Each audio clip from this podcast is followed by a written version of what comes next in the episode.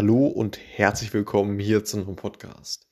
Unternehmen würden am liebsten auf Data Engineers verzichten, beziehungsweise sie erst gar nicht einstellen. Das ist natürlich jetzt im ersten Moment eine äh, ja, überraschende Aussage, wo ich ja immer so auf äh, Data Engineers sind absolut wichtig und äh, werden zukünftig äh, ja, auch, auch immer relevanter und äh, ja, äh, werden entsprechend auch äh, hoch belohnt, hoch entlohnt etc. Äh, plädier, was natürlich jetzt eine krasse Aussage ist. Mhm. Aber wenn man es sich jetzt vorstellt, ist ja, ja gut, äh, in, in den meisten Unternehmen, außer es ist jetzt irgendwie so ein, so ein IT-Dienstleister, der, der quasi als Kerngeschäft hat, äh, Data Engineering, ja, Services, Dienstleistungen äh, anzubieten, ist es natürlich so, dass, dass das kein Kerngeschäft ist. So. Und im Grunde genommen, ja, ein Unternehmen, was jetzt im Handel ist, von irgendwelchen Waren, da ist natürlich so, dass, ja, dass, dass in erster Linie natürlich das, das Kerngeschäft der Handel ist.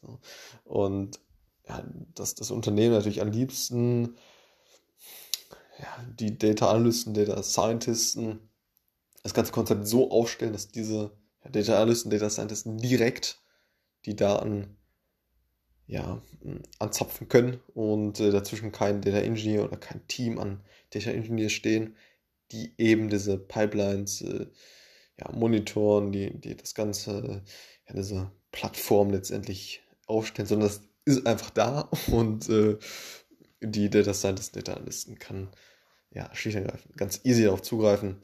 Und natürlich, natürlich, es ist ja äh, sehr, sehr selbsterklärend, äh, dass ein Unternehmen das natürlich am liebsten sparen würde. So. Und ähm, das Ding ist, es, es klappt halt einfach nicht. Ne? Und ähm, auch, auch in, äh, in ja, zumindest mittelfristig nicht. So. Und es geht natürlich immer mehr dahin, dass eben diese Data Engineering Aufgaben von ja, Software letztendlich auch übernommen wird. Allerdings ist es eben so, dass stets jemand oder ein Team letztendlich diese, Plattform oder diese, ja, diese Datengrundlage letztendlich ja, monitoren und aufbauen muss und ähm, ja, dafür eben bereitstehen muss. Und ähm, deshalb äh, stimmt diese Aussage natürlich, dass, dass die Unternehmen natürlich am liebsten dieses äh, Data Engineering Team ja, äh, letztendlich sich sparen würden. Aber nichtsdestotrotz ist es natürlich nicht möglich. Und ähm, ja, ist natürlich ein Thema, was man, was man auf dem Schirm haben sollte, wenn man äh, Richtung Data Engineering tendiert.